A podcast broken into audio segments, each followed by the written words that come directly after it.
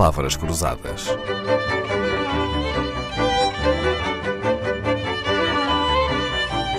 Porque quase tudo é uma questão de semântica. Das muitas expressões que saltaram da gastronomia para a linguagem, a expressão banho-maria é a menos impositiva, a mais suave, talvez a mais descomprometida. Ter um assunto em banho-maria é deixá-lo estar à espera de melhores dias.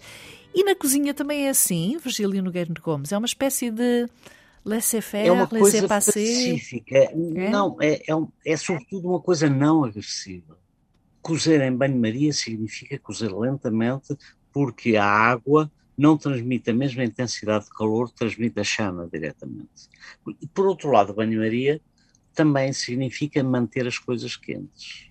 E quando a gente vê hoje em dia uh, um, um, uma cozinha de, de, restaurantes modernos e de fine dining, uh, ou até, vamos lá pensar nas estrelas Michelin, nós encontramos grandes banhos-marias porque este novo conceito de cozinha, a partir dos anos 80, trouxe-nos um conceito novo, que é o conceito das cozeduras exatas, o que significa que cada uh, legume, cada produto coze a temperaturas diferentes, sobretudo em tempos diferentes. E, portanto, o banho-maria serve para manter as cenouras numa caçolinha, as ervilhas tortas noutra, uh, e algumas coisas noutra, o feijão, cada, cada produto está numa caçolinha uh, dentro do banho-maria porque nunca há uh, a subida muito rápida da temperatura, não ferve, e o banho-maria é o oposto daquela expressão que se criou no, no, século XX, que é quem cozinha depressa come cru. Portanto, uh, cozinhar com fogo intenso não dá uma boa textura aos alimentos eles devem conhecer, como agora uma técnica moderna, mas as nossas avós já faziam, que era cozinhar uh, a baixa temperatura durante algumas horas. Eu muitas vezes, quando vi entrar as mãos, sabíamos ao almoço o que íamos comer ao jantar, porque era uma preparação de carne que precisava de estar, o que se dizia uhum. também, a aboborar. A aboborar é estar ali ao lume, sem ferver, devagarinho, e o banho-maria tem estas duas funções manter mais os alimentos do que propriamente os cozinhar. Uhum. Estar em banho-maria também me soa uma coisa quentinha, quase como estar nas mãos de Deus. Sem, mas sem história, não é de Deus, é nas mãos mais dos anjos que não têm sexo. Uhum. Uh, portanto, é, é uma coisa assim que não ferve. É suave. Uh, não, é suave. É mais suave. É, e há alguma técnica especial para fazer um banho-maria ou aquela técnica ancestral não, de uma panela dentro veja, de outra com água é o suficiente? Veja, veja os pudins, a maior parte dos pudins cozem em banho-maria, porque são um produto muito sensível e, portanto, para não ter o fogo demasiado intenso ou até não queimar junto à forma, eles põem-se em banho-maria. E faz alguma diferença derreter ou que aquecer ou cozinhar alguma coisa em banho-maria em vez de um lume normal, uh, Virgílio? Faz? Há produtos e confecções que te levam a preparações lentas, e, portanto isso é muito melhor. Uh, uh, e com, volto a repetir o que disse antes, cozinhar depressa come-se cru. Uh, e, portanto, todas as, as, preparações que cozem lentamente normalmente dão mais garantias à textura de, do produto, particularmente às proteínas, e, e acaba por ser mais gosto. E aquele conceito, por exemplo, de, entre as montes no norte, de uma maneira geral, de, de carne de colher.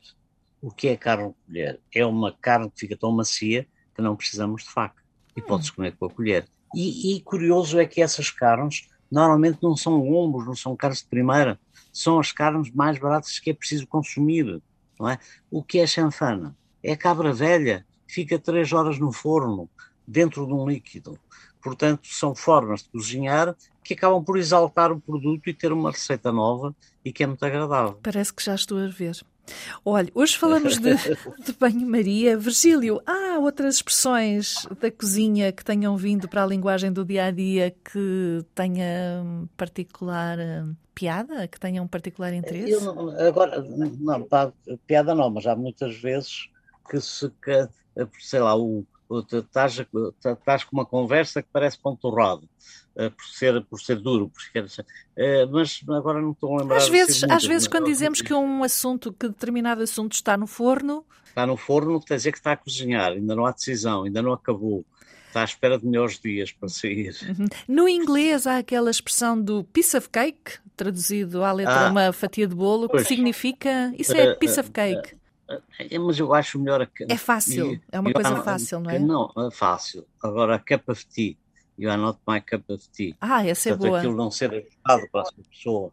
Uh, os ingleses são espirituosos, apesar de não terem grande humor, mas têm um humor muito subtil e saem-se com, com, com, com, grande, com expressões e muito interessantes. Também temos outra muito nós, engraçada, que e, é o peanuts. Isso são peanuts. peanuts exato. Não, mas isso é mais recente. Isso já é coisas com televisões a existirem. Uh, porque, mas há outras mais engraçadas, relacionadas com as empadas, onde se pode fazer tudo. Uh, enfim, nós aos ingleses, eh, eu estou a fazer um trabalho, não sei quando é que será publicado, mas brevemente, brevemente dois anos, que é a forma como uma palavra portuguesa se instalou em Inglaterra que não tem o mesmo significado que em Portugal, que é marmalade, que é marmelada, que significa uma compota de laranjas Laranja. amargas, uhum. e o nome marmelade passou para a França, passou para a Espanha, passou para a Itália, tudo em marmelada, marmelada, marmelata, e nada se faz com os marmelos.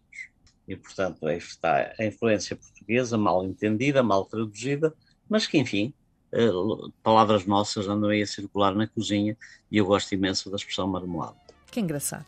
Eu trago outra expressão que todos conhecem. Estar frito significa estar bem oh, entalado, exato. não é? Virgílio Nogueiro Gomes, voltamos amanhã com outro tema, outro episódio que fica aqui a marinar para ganhar outro sabor. Palavras Cruzadas, um programa de Dalila Carvalho.